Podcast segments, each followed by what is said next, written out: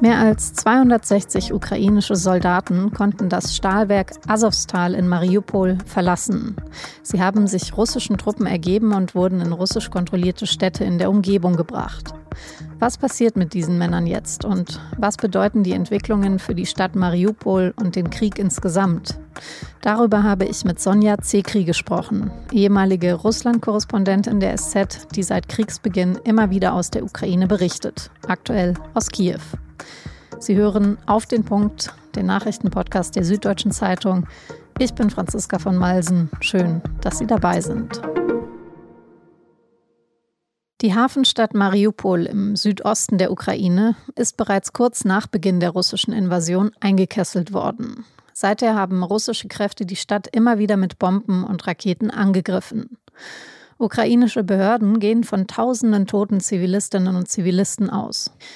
Der Großteil der Einwohner hat die Stadt bereits in den letzten Wochen verlassen, aber wohl mehrere tausend Ukrainerinnen und Ukrainer waren in das riesige Stahlwerk Asowstal geflohen, das mehrere unterirdische Ebenen hat. Das Stahlwerk zu stürmen, das war den russischen Truppen die vergangenen Wochen offenbar zu riskant. Sie haben das Gebiet aber systematisch abgeriegelt und von der Versorgung abgeschnitten.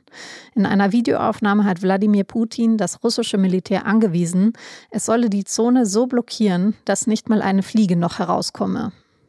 Zuletzt konnten dann aber doch mehrmals Zivilisten evakuiert werden. Und jetzt haben sich auch mehr als 260 Soldaten ergeben und das Werk verlassen, teils schwerst verletzt.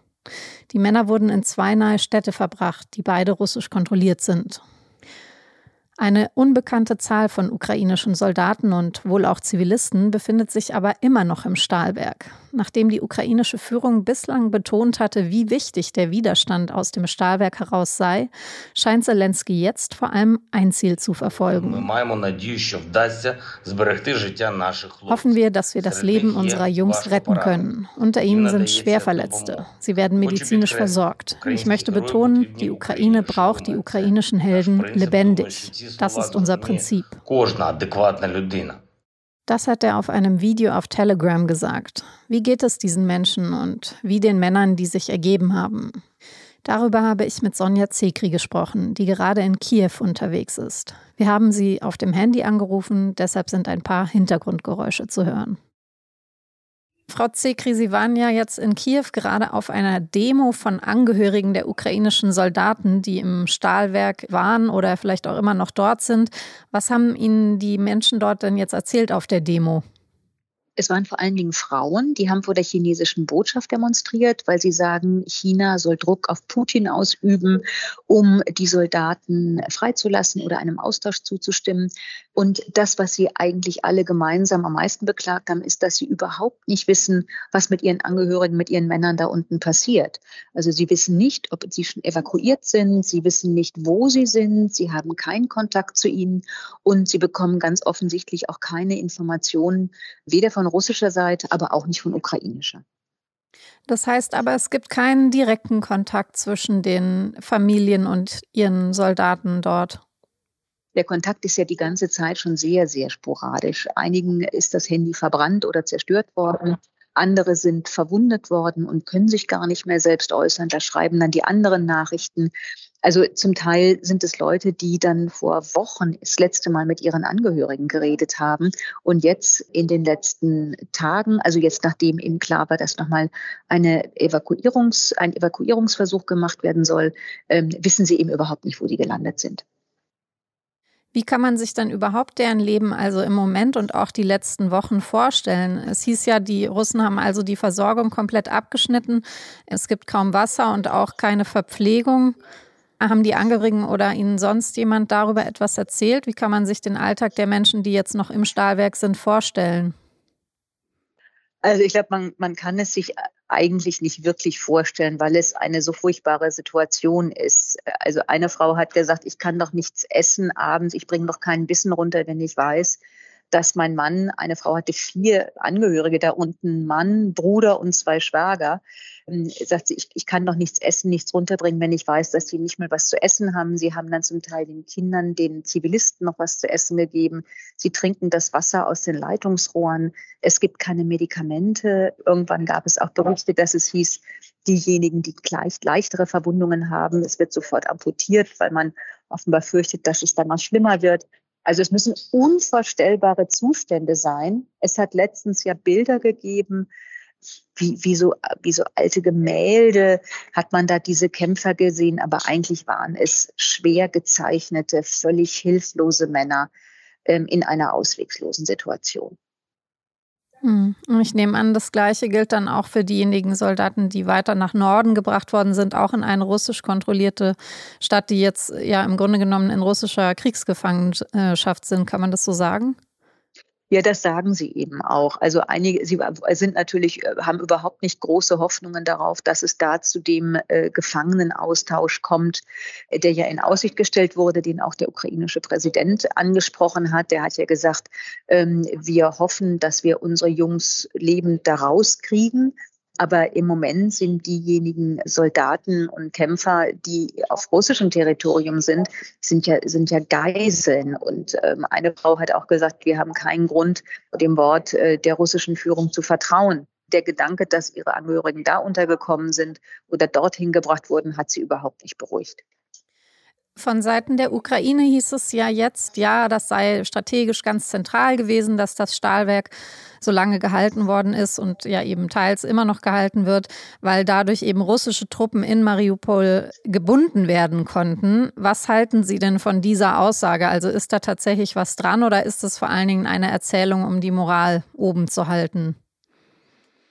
So hieß es ja am Anfang. Und ich, der Heroismus am Anfang war ja so das Vorherrschende. Das ist, also da waren ja auch dann Tausende noch unten in diesem Stahlwerk und haben gekämpft und haben Widerstand geleistet. Und das ist aber dann irgendwann gekippt, je auswegloser das wurde. Und im Moment ist an die Stelle dieses Heroismus oder auch, wenn man so will, jeder sinnvollen militärischen Aufgabe ist ja da auch einfach nur noch Verzweiflung und, und Tragik getreten. Also diese Männer binden ja niemanden mehr, die da unten sitzen. Und von Seiten der Angehörigen gibt es sehr, sehr viele Fragen. Einige haben das gesagt. Unsere Männer haben das Unmögliche möglich gemacht. Warum tut das jetzt nicht die ukrainische Regierung? Sie wenden sich an die ganze Welt, aber ja, sie haben auch Fragen an ihre eigene Regierung. Das ist tatsächlich nach meiner Einschätzung eine der ersten öffentlichen kritischeren oder kritischen Stellungnahmen und ähm, Auftritte auch gegenüber Präsident Zelensky. Zelensky hat ja jetzt in einer Videobotschaft gesagt, es gehe jetzt darum, die Helden von Mariupol ähm, lebend da rauszubekommen. Aber kann man das denn irgendwie beurteilen, ob tatsächlich die ukrainische Führung jetzt wirklich alles tut, um die zu befreien? Also, dass viel getan wird, das wird schon so sein, weil es natürlich, also Mariupol gehört jetzt Russland. Das war ja immer so ein, ein, ein Ort des Widerstandes, symbolhaft auch für das ganze Land, das gegen alle Wahrscheinlichkeit aushält und kämpft. Nur das ist es eben jetzt schon seit einiger Zeit nicht mehr. Und die Angehörigen sind nicht zufrieden mit dem, was da gesagt wurde. Also, dass der Präsident die Hoffnung ausdrückt, dass man unsere, also seine Leute, unsere Leute ähm, lebend wieder sieht, das ist ja fast schon resignativ, weil es ja eigentlich zeigt, wir können eigentlich gar nichts machen. Was hinter den Kulissen läuft, das wissen wir natürlich nicht. Da ist die ukrainische Regierung und auch die militärische Führung ähm, enorm verschwiegen, in dem Fall wohl auch aus gutem Grund. Aber es ist eine Situation, ähm, es hat sich hier tatsächlich durch die Frauen, die Mütter, die Töchter, die Ehefrauen, die Verlobten, hat sich eine Bewegung gebildet, die tatsächlich öffentlichen Druck aufbaut, die auch sagen, hätten wir das nicht getan, dann hätte man bis heute nicht mit uns geredet. Und kann man abschätzen, was es jetzt für die Stadt Mariupol als Ganzes bedeutet? Also was steht den Menschen, die, die noch dort sind, jetzt bevor die nächsten Wochen? Viele sind ja gar nicht mehr da. Also alle, die fliehen konnten, sind geflohen. Für Russland ist das natürlich ein großer Erfolg. So viel haben die Russen im Moment ja nicht vorzuweisen. Im Südosten geht der Vorstoß nicht voran. Da wird um Dorf und Dorf gekämpft. Von Kiew, der zweitgrößten Stadt des Landes, äh, sind die russischen Truppen gerade zurückgedrängt worden. Es gibt dieses Desaster einer versuchten Flussüberquerung wo hunderte Soldaten gestorben sind. Also für Russland ist es ein Triumph, der auch entsprechend verkauft wird. Und für die Ukraine ist es bitter. Mariupol ist eine große Stadt, eine Hafenstadt. Nur wenn man ehrlich ist, muss man sagen, dass sich ähm, die, die, die Hoffnung, dass diese eingekreiste Stadt sich sehr schnell würde befreien lassen, die war ja eigentlich schon relativ lange nicht sehr realistisch. Frau Zekri, dann vielen Dank für Ihre Eindrücke von vor Ort und erstmal alles Gute für die nächsten Tage. Vielen Dank. Nach meinem Gespräch mit Sonja Zekri wurden noch teils widersprüchliche Aussagen von russischer Seite bekannt, was mit den ukrainischen Soldaten passieren könnte. Wladimir Putin hat über einen Sprecher zugesichert, dass die gefangen genommenen Kämpfer aus dem Stahlwerk nach internationalen Standards behandelt würden. Gleichzeitig soll das russische Parlament aber erwägen, speziell die Kämpfer des ukrainischen Azov-Regiments von einem Gefangenenaustausch auszunehmen. Die Nachrichtenagentur TASS zitiert den Duma-Chef mit den Worten, dass Nazi-Kriminelle nicht ausgetauscht werden sollten. Einer der russischen Verhandler soll gesagt haben, Russland solle für diese nationalistischen Kämpfer die Todesstrafe in Erwägung ziehen. Nach Schweden hat nun auch in Finnland das Parlament für die Aufnahme in die NATO gestimmt. Die finnische Parlamentsdebatte hat zwei Tage gedauert und nur acht Abgeordnete haben am Ende dagegen gestimmt. Finnland beendet damit eine jahrzehntelange Tradition der Bündnisfreiheit. Das Land teilt sich eine mehr als 1300 Kilometer lange Grenze mit Russland.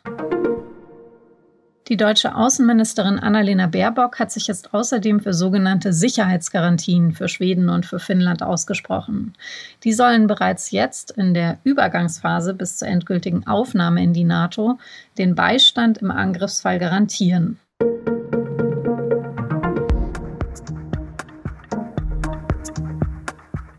Spätestens Ende Mai ist meine Kollegin Sonja Zekri übrigens nicht mehr in Kiew, sondern in München. Am 29. Mai moderiert sie eine Set-Veranstaltung, bei der die Ukrainerin Oksana Matitschuk von ihrem Alltag im Krieg in der Ukraine erzählt. Matitschuk ist Germanistin und arbeitet an der Uni Tschernowitz im Westen der Ukraine. Für die SZ schreibt sie schon seit Kriegsbeginn ein Tagebuch über ihr Land und seine Menschen im Ausnahmezustand. Sie finden diese ganzen Texte auf sz.de. Ich verlinke sie Ihnen in den Show Notes. Und auf der Veranstaltung in München können Sie sich die Texte aber auch live vorlesen lassen. Und zwar von der Schauspielerin Iris Berben. Und im Anschluss dann Oksana Matitschuk persönlich Fragen stellen. Das war auf den Punkt. Redaktionsschluss war heute 15.30 Uhr. Produziert hat die Sendung Jakob Arnoux. Vielen Dank fürs Zuhören und bis morgen.